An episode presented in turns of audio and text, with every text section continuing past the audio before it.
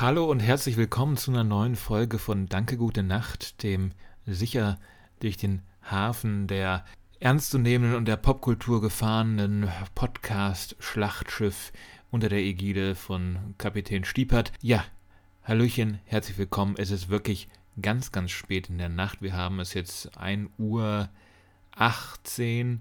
Technisch gesehen ist es Samstag und ähm, dieser, dieser Podcast, der wird wahrscheinlich niemals an irgendeinem Vormittag oder Nachmittag aufgenommen werden. Ich sehe das schon kommen. Ich äh, bin da mal ein bisschen auf dem letzten Drücker und mache das dann einfach gerne nachts. Aber das habe ich ja auch schon in der äh, Folge 0 mal erwähnt in der Nacht, da redet es sich ein bisschen leichter und auch ein bisschen entspannter. Man ist allgemein jetzt nicht groß unter Zeitdruck. Na gut, man möchte vielleicht irgendwann mal auf, äh, ins Bett, aber ähm, ja, die Nacht hat sowas was Magisches an sich und ich mag das einfach gerne in der Nacht, diese, diese Podcast-Folgen hier aufzunehmen. Ja, es ist äh, wieder einiges äh, passiert, es ist einiges los. Es äh, war eine schöne, nette Woche, eine produktive, ereignisreiche Woche, wie das so sein soll. Sprich, wir haben genug Themen und können uns in diese Folge hineinstürzen. Vorher noch einen kleinen Schluck vom Espresso. Und dann geht es direkt los mit dem ersten Thema. Und zwar gibt es zwei neue Sheriffs in Podcast Town. Und diese Sheriffs, die kennt man schon, die sind keine Unbekannten. Deren Gesichter sind bekannt, deren Stimmen auch. Ja, es geht um Lanz und Precht. Richard David Precht und Markus Lanz haben jetzt einen Podcast zusammen. Der ist natürlich ex exklusiv vom ZDF aus produziert. Die beiden sitzen sich gegenüber und reden so über dies und das. Ich konnte jetzt in Folge 1 kein übergeordnetes Konzept feststellen. Ich äh, muss da auch ganz offen sagen, also Richard David Precht gehört so zu dieser Sorte von Intellektuellen, wo ich mich immer frage, ja, was will der denn eigentlich? Also, also wofür steht der?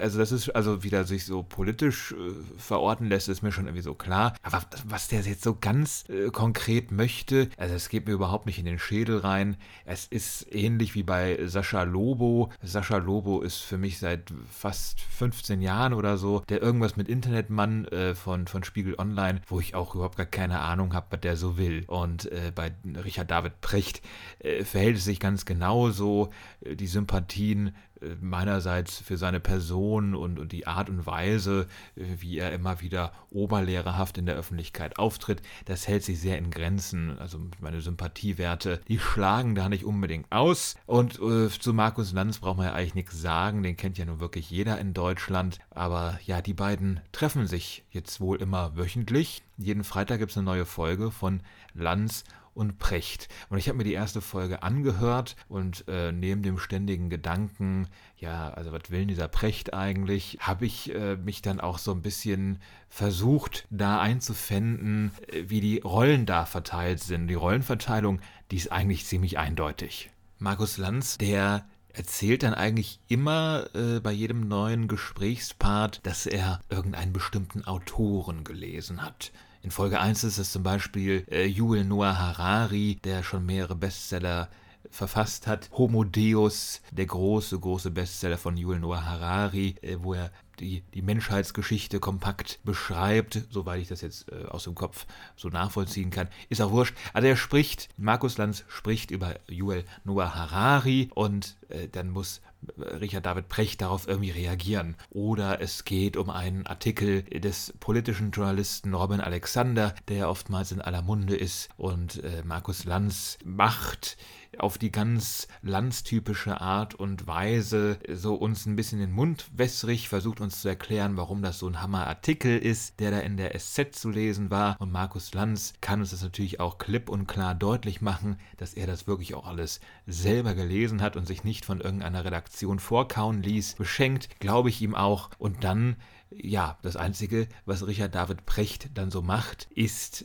zu referieren, warum Deutschland so ein unglaublicher Bananenstaat ist. Und Precht ist dann politisch immer so auf einer Skala einzuordnen, ja, die so eine gewisse leicht grüne Ökoliberalität so an den Tag legt und das umschreibt für mich dann immer schon so auch das Weltbild dieses Mannes. Dazwischen machen die beiden so ein paar Gags und versuchen sich gegenseitig ein bisschen anzustacheln. Und ansonsten geht es auch nochmal an einer Stelle um die Rekrutierung von Spitzenkräften. Denn wir haben natürlich jetzt äh, bei der ja schon in zwei Wochen stattfindenden Bundestagswahl ja alle das Problem, dass wir nicht wissen, wen wir wählen sollen. Und anstatt irgendwie eine wählbare Möglichkeit aufzuzeigen, geht es natürlich dann auch nur darum, wirklich das ganz konkret die ganze Zeit schlecht zu reden, was da für drei Menschen kandidieren. Und äh, Precht wird dann auch nicht müde zu betonen, dass sich die meisten Deutschen natürlich dieses weiterhin bestehende Merkel-Modell in irgendeiner Form wünschen. Und auch ein Olaf Scholz, der sei ja auch quasi nur Angela Merkel mit ein, in einem anderen Gewand, in einer anderen optischen Erscheinungsform. Irgendwer hätte mal auch jetzt geschrieben, Olaf Scholz, das ist nur Angela Merkel ohne Hosenanzug. Wie auch immer, das Prinzip dieses Podcasts es ist eine weitere Quelle, um sich an Gelaber und Gesabbel äh, zu berauschen. Egal, Prinzip und Ziel dieses Podcasts, Lanz und Precht, ist es,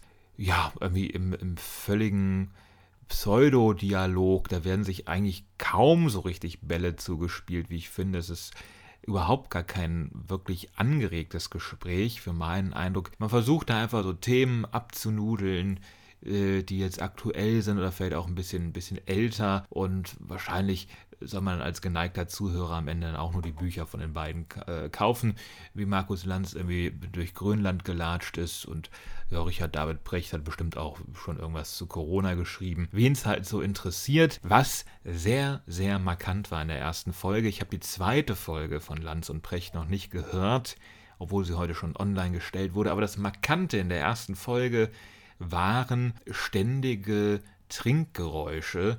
Also ich habe mir hier auch mal irrtümlicherweise diese, diese Softdrink-Verkostung in dieses Podcast-Programm immer wieder mal mit aufgenommen. Habe ich ja mittlerweile ein bisschen äh, rausgekehlt, die Kategorie. Aber bei Lanz und Precht hört man nicht unbedingt das Trinken selber, sondern immer das Einschütten äh, von, einem, ähm, von einer Mineralwasserflasche. Ich schütte mir jetzt hier nochmal ein bisschen Tee ein fürs Feeling. Ja, das ist dann auch wie bei Lanz und Precht quasi. Mm und trinke auch noch einen Schluck, um mich hier wach zu halten. Also man hört ständig, äh, wie diese Wasserflasche geöffnet wird. Und warum äh, macht man das? Was soll der Quatsch? Soll das irgendwie Geselligkeit vermitteln oder dass sich die beiden Podcaster irgendwie so gut verstehen, dass sie sich gegenseitig das Getränk einschütten? Ja, also das, das äh, fand ich komisch. Ist vielleicht auch wirklich jetzt eine große Mäkeligkeit von meiner Stelle aus. Aber äh, vielleicht sollte ich ja auch einfach mehr Trinkgeräusche mit einbinden. Ich kaufe mir noch einen Soda-Stream und dann wird hier jede Woche ein frisch gesprudeltes Mineralwasser eingegossen. Und ich frage noch irgendeinen Pseudophilosophen aus Hannover irgendwas bevor wir uns dem üblichen Film und dem üblichen Buch in dieser Woche widmen, sei noch verwiesen auf das Treffen zweier hochprominenter Frauen. Diese Woche im Düsseldorfer Schauspielhaus fand es, glaube ich, statt. Und zwar waren dort zu Gast eine gewisse Angela Merkel, die, glaube ich, bald mal Bundeskanzlerin gewesen sein wird, und Shimamanda Ngozi Adichie. Letztere bekannt äh, für ihren Roman Americana und die, den mittlerweile zum Standard-Essay gewordenen Essay um, We Should All Be Feminists. Adichie ihrerseits wurde sogar mal von äh, Beyoncé gesampelt für ein Stück, ich glaube auf dem Lemonade-Album, ist auch nicht so wichtig, aber ähm, also nicht, dass einfach da was aus dem Buch gesampelt wurde, sondern ein Teil aus einer Rede von äh, Shimamanda Ngozi Adichie. Also dementsprechend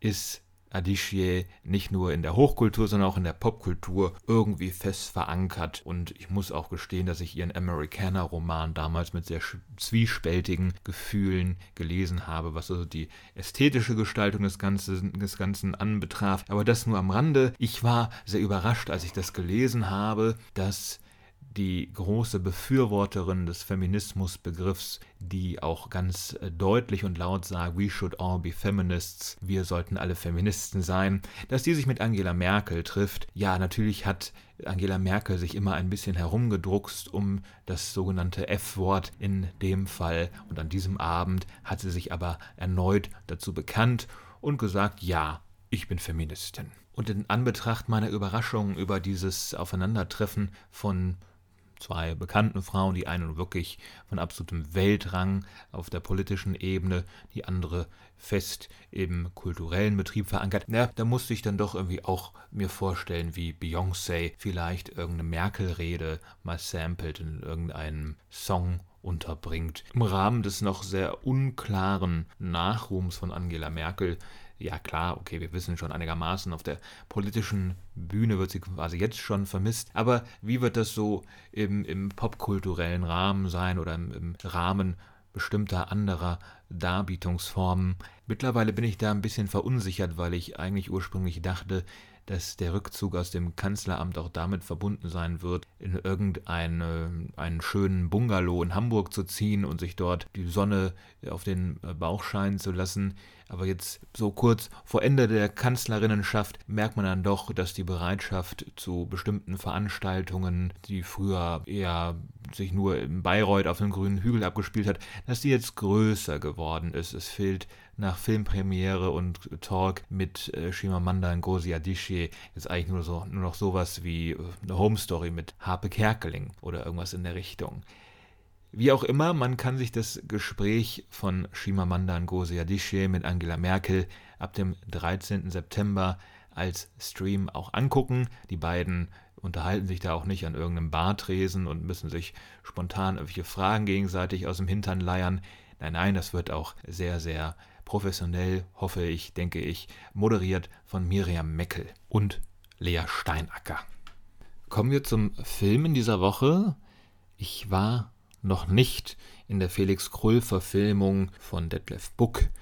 Vielleicht sollte ich mir vorher nochmal die uralte Felix Krull-Verfilmung mit Lieselotte Pulver und Konsorten ansehen, um den direkten Vergleich zu haben. Aber ein bekannter YouTube-Filmkritiker hat schon gegen diesen Detlef Book-Film gewettert. Hier sei alles nur Staffage und allgemein fallen die Kritiken zu Felix Krull nach einem Drehbuch von Daniel Kehlmann nicht allzu rosig aus. Vielleicht sage ich nächste Woche noch dazu. Vielleicht verkneife ich es mir auch, wenn ich nur in den Chor der Unkenrufer mit einstimmen kann. Ich eins vorab, der Film, den ich mir diese Woche angesehen habe, um ihn hier äh, zu besprechen, ist auch nicht besonders toll aber es ist ein Horrorfilm oder ein Horrorthriller im engeren Sinne. Und ich liebe ja Horrorfilme, bin jetzt schon aufgeregt, wenn Mitte Oktober der neue Halloween Film erscheinen wird und Horrorfilme werden wahrscheinlich hier in diesem Podcast sowieso relativ regelmäßig Platz finden, wenn es darum geht, Filme aus dem Mainstream-Kino zu besprechen. Es ist ja nichts Neues, wenn ich sage, dass das Horrorkino immer wieder auch Ängste unserer Zeit ein Stück weit widerspiegelt. In den 2000ern waren das ja sogenannte Torture-Porn-Filme wie Saw oder Hostel, in denen sehr drastische Gewaltdarstellungen,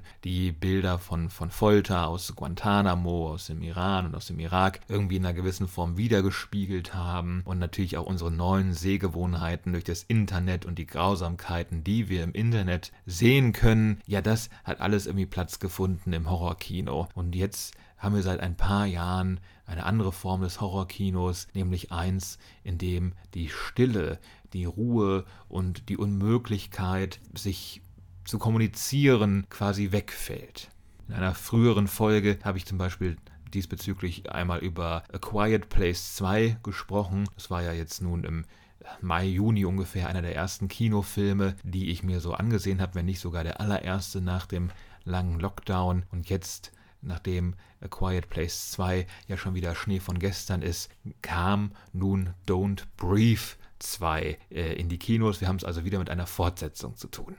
Und der erste Teil von Don't Breathe, er war wirklich toll. Er war simpel und er war effektiv. Es ging um einen blinden Navy SEAL, der isoliert wohnte in einem etwas heruntergekommenen Haus mitten in Detroit. Und so ein Rudel von äh, Kleinspurganoven findet dann heraus, dass dieser blinde, einstige Navy SEAL oder Elitesoldat stattliche 300.000 Dollar in Cash in seinem Haus versteckt hat. Was dann diese Schmalspurganoven dazu antreibt, natürlich auch in dieses Haus einzubrechen. Zack, fertig, gut gemachter Horror. Da haut alles irgendwie gut hin in Sachen Spannung und Suspense wirklich ein absolutes Filetstück des modernen Horrorkinos. Bestimmt nicht der intelligenteste Film, der sowieso im Horrorgenre und auch anderweitig bereits gedreht wurde, aber der taugt auf jeden Fall. Man hat da wirklich eine gute Zeit, wenn man sich gern gruselt. Jetzt hier im zweiten Teil versucht man die sehr, sehr simple Plotkonstruktion des ersten Teils natürlich noch weiter aufzuplustern.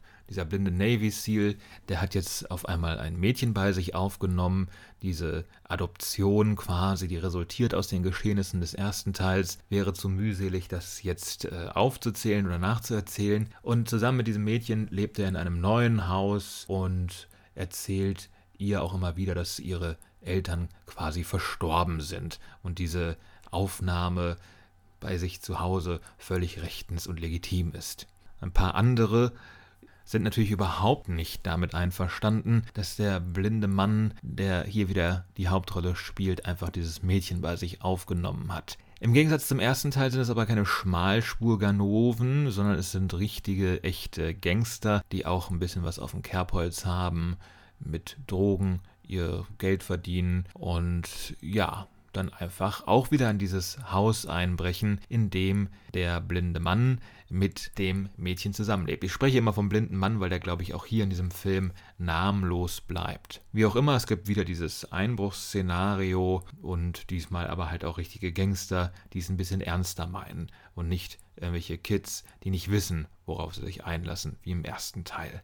Und natürlich kann man dann nicht eins zu eins wieder den gleichen Film drehen. Es gibt natürlich dann auch so ein paar Szenen, die in diesem ja sehr hellhörigen knarzenden Haus spielen, wenn die Gangster dann da überall herumstromern, um natürlich auch dieses Mädchen ausfindig zu machen. Denn sie wollen diesmal kein Geld, sie haben es auf dieses Mädchen abgesehen. Und um uns diese Prämisse des Films zu erklären, ja, dafür kriegen wir dann auch so ein bisschen das, wofür wir das Kinoticket gelöst haben. Wir kriegen die knarrenden Treppen, die überall herumlaufenden Gangster und wir wissen auch nie so richtig, wo dieser blinde Mann jetzt ist, der ja auch mit trotz mangelndem Augenlichts fast übersinnlichen Kräften ausgestattet ist, der jede Schallwelle irgendwie verarbeiten kann und auch jeden Angriff dementsprechend abwehrt. Ja, diese Szenen, die werden uns quasi so geliefert und das, man fühlt sich dann als Zuschauer im Kino ein bisschen so, ja, als wäre das jetzt die Sektion in einem Konzert, wo die ganzen Hits in einer Art Medley gespielt werden. Also man sitzt vor der Kinoleinwand und die Filmemacher oder Filmschaffenden haben sich gedacht, ja, also hier kommt jetzt so ein bisschen das, wofür wir bekannt sind, als würde man durch so eine Fabrik geführt werden. So, hier wird unser äh, bekanntestes Produkt hergestellt. Ja, sind die, die Umsätze auch ein bisschen gefallen, aber wir machen es immer noch und eigentlich ist das immer noch auch das, womit wir am meisten Geld verdienen. Aber wir wollen natürlich auch anders werden, vielleicht ein bisschen umweltschonender, was auch immer. Also so ungefähr kommt man sich vor, wenn man das so sieht. Man merkt, es ist nicht das, worum es in dem Film so im Kern geht, sondern es wird einem so ein bisschen so hingeworfen und man bekommt gesagt, ja, ihr habt ja das, was ihr wollt, aber eigentlich wollen wir was ganz anderes. Deshalb muss man das natürlich irgendwie mit einem völlig hanebüchenden Twist herbeiführen, dass der blinde Mann sein sowieso auch in diesem Film wieder abgebranntes Haus verlässt und sich in die Drogenhöhle eben jener Gangster begibt, die da es auf seine Tochter abgesehen haben und was sich dann dort so abspielt, ja, das war so dermaßen am eigentlichen Grundgefühl des ursprünglichen Films vorbei inszeniert und vorbei erzählt, dass ich äh, wirklich sehr, sehr sauer war. Es fühlte sich so ein bisschen an wie ein Verrat am allerersten Teil, der einfach so grundsolide, simpel und schlicht gemacht war, dass man da anderthalb Stunden eine Mordsgaudi mit hatte. Gleichzeitig kommt man aber auch ein bisschen dann ins Nachdenken, was hat es denn mit diesen Horrorfilmen nun auf sich, die ganz im Besonderen das sich laute Äußern zur Gefahrenquelle extrem hervorheben. Natürlich war das schon immer in Horrorfilmen so, dass man vielleicht als Opfer an irgendeinem Schrank gesteckt hat und man konnte nichts sagen oder auch dann nicht zu laut atmen, um sich nicht bemerkbar zu machen und dann brutal ermordet zu werden. Aber in diesen beiden genannten, bislang auf zwei Teile sich hingestreckt habenden Horrorreihen ist das ja ganz dezidiert schon in den Titeln enthalten. Und vielleicht geht es wirklich um die Angst davor, die eigene Stimme zu verlieren. Heutzutage in Zeiten, wo sich fast jeder und jede irgendwie bemerkbar machen kann. Man hat eine eigene Stimme auf Social Media, kann sich in Diskussionen viel stärker einklinken und wirklich auf die eigenen Nöte und Bedürfnisse hinweisen. Vielleicht ist die Angst davor, dass man das entzogen bekommt, ja, diese dieses kleine Stück Freiheit. Vielleicht spiegelt sich das ein bisschen in dieser Art des Horrorfilms wieder. Eine sehr krude These vielleicht, ähm, aber ja, das war das Erste, was mir zu dieser Reflexion über moderne Ängste so einfiel. Vielleicht gibt es auch Menschen, die haben, die haben da schon eine viel klügere Idee dazu.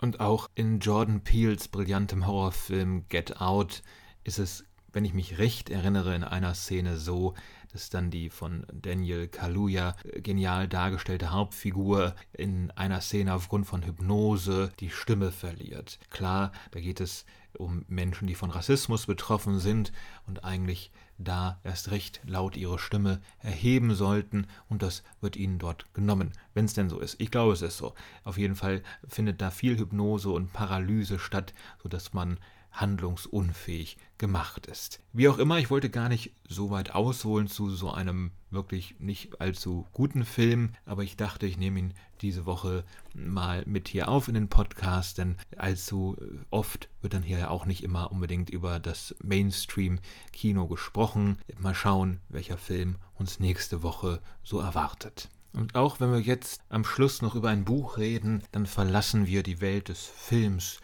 gar nicht allzu weitläufig, denn es ist ein Buch, das ein bekannter Filmregisseur geschrieben hat und es handelt sich um niemand Geringeren als Werner Herzog. Werner Herzog ist eine wichtige Schlüsselfigur des äh, deutschen Filmes, wahrscheinlich am bekanntesten für seine Filme, die er mit äh, Klaus Kinski gedreht hat, sowas wie Agirre, der Zorn Gottes oder Fitzcarraldo, aber natürlich auch mittlerweile in den USA ein absoluter Kultregisseur, immer wieder gern gesehen als äh, Gaststar oder Gastsynchronstimme äh, in bestimmten Zeichentrickserien, wie beispielsweise im heftig abgekulteten Rick and Morty, aber natürlich auch als Bösewicht-Darsteller mit großem Renommee in den USA versehen, in dem absolut seltsamen Tom Cruise-Film Jack Reacher. Es ist, glaube ich, einer der komischsten, im Sinne von merkwürdig, seltsam, komisch, äh, komischsten Mainstream-Action-Filme, die ich je gesehen habe. Aber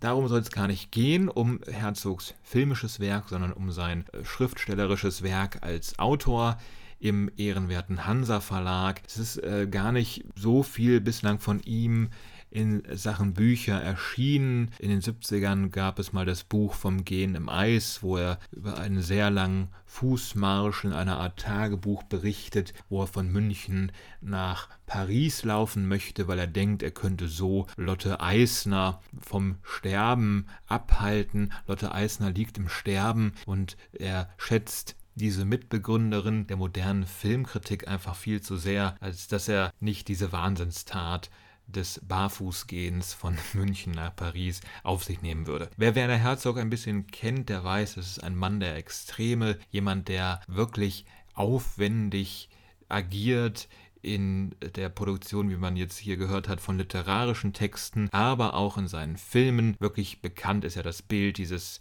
ja, riesigen Schiffes, was durch den Dschungel gezogen wird im Film Fitzcarraldo. Und Dschungel ist auch ein gutes Stichwort, denn Werner Herzogs neuestes Buch, es ist sein drittes im eher schmalen literarischen Övre dieser Regielegende, dieses neue Buch spielt auch im Dschungel und es heißt Das Dämmern der Welt. Und es ist weder Novelle noch ein Kurzroman. Es ist äh, irgendwie sowas dazwischen. Es hat leichten Memoir-Charakter. Also Werner Herzog erzählt auch ein bisschen von sich selbst, aber auch ein bisschen was von moderner Geschichtsschreibung oder Autobiografie oder eher gesagt Biografieschreibung in dem Fall. Das Buch steigt damit ein, dass Werner Herzog sich Ende der 90er Jahre in Japan befindet und ihm wird angeboten, den Kaiser zu treffen. Und er ist dann so erschrocken und ähm, kann dieses Angebot eigentlich gar nicht so richtig annehmen.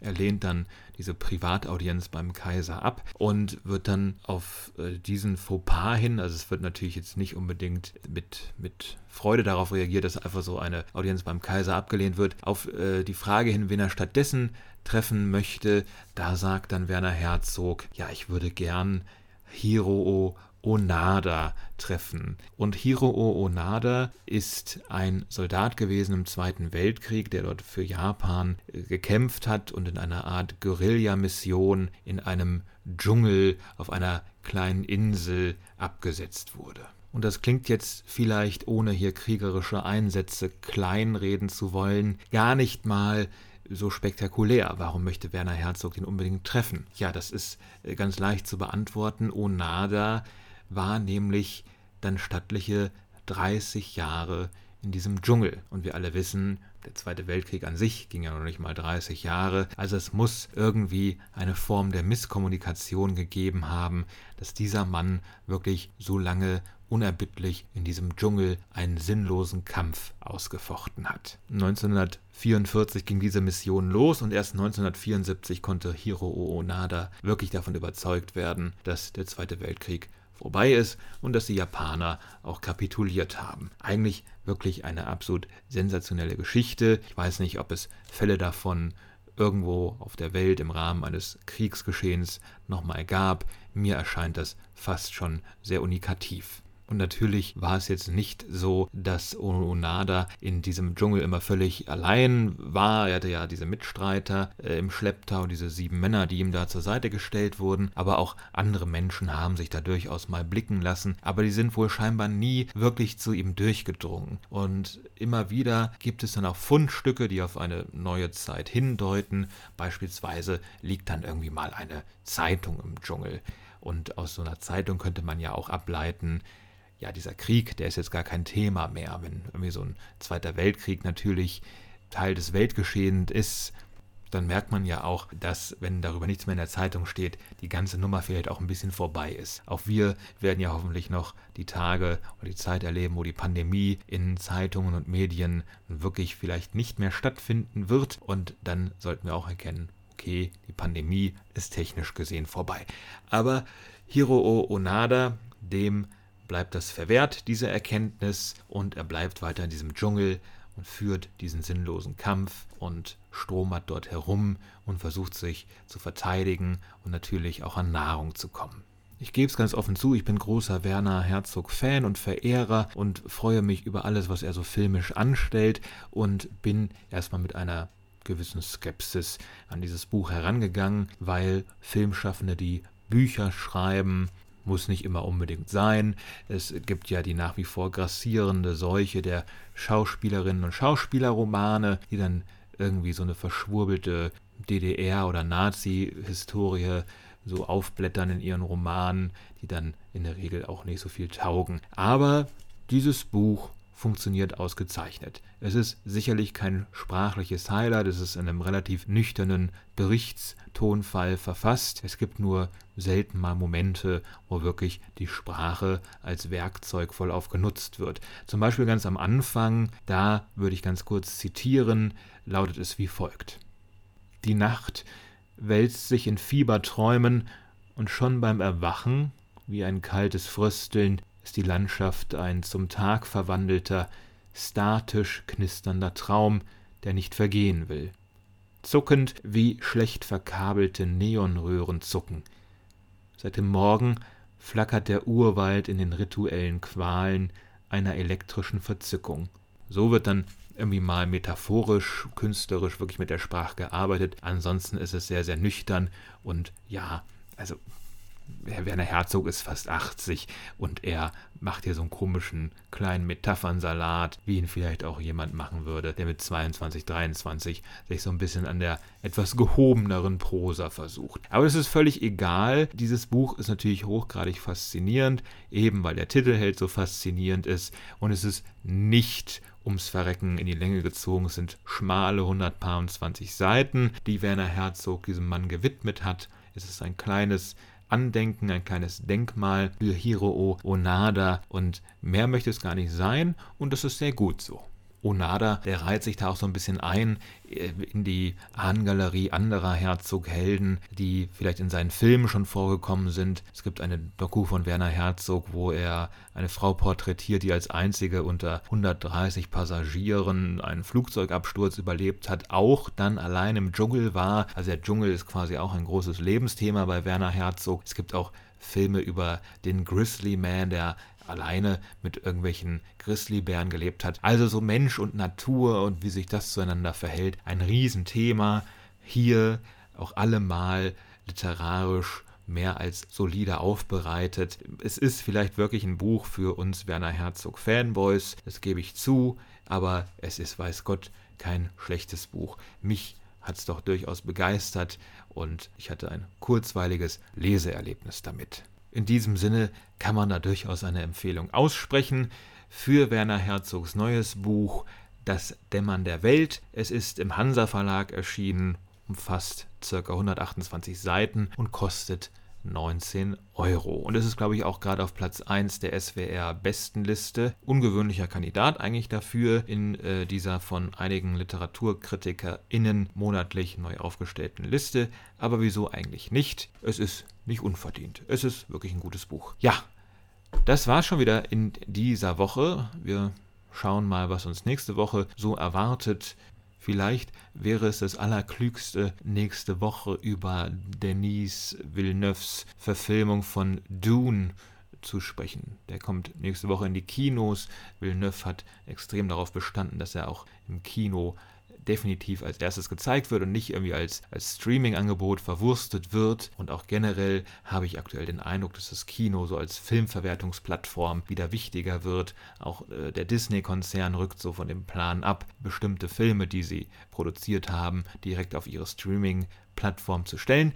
Egal, führt jetzt alles zu weit. Ich liebe Kino, ich möchte Filme primär immer eigentlich nur dort sehen und würde am liebsten jeden Abend mir dort irgendwas ansehen. Man hat leider nicht die Zeit, aber ja, nächste Woche auch wieder ein schöner Film hier bei uns im Podcast. Welches Buch kommt, weiß ich noch nicht genau. Ich habe ein paar Sachen schon gelesen. Potenziell ist ein Reservoir vorhanden an Titeln, die ich vorstellen kann. Und da kann ich mir dann einfach was rausnehmen und sagen, heute in der Folge, auch da passt das eigentlich ganz gut. Jetzt hatten wir irgendwie einen Horrorfilm, einen Horrorthriller und äh, ein Dschungelbuch, äh, wie das jetzt zusammengeht. Der, den Zusammenhang, den muss sich jeder selbst da herausfinden. Mir bleibt nur zu sagen, vielen Dank fürs Zuhören und danke, gute Nacht.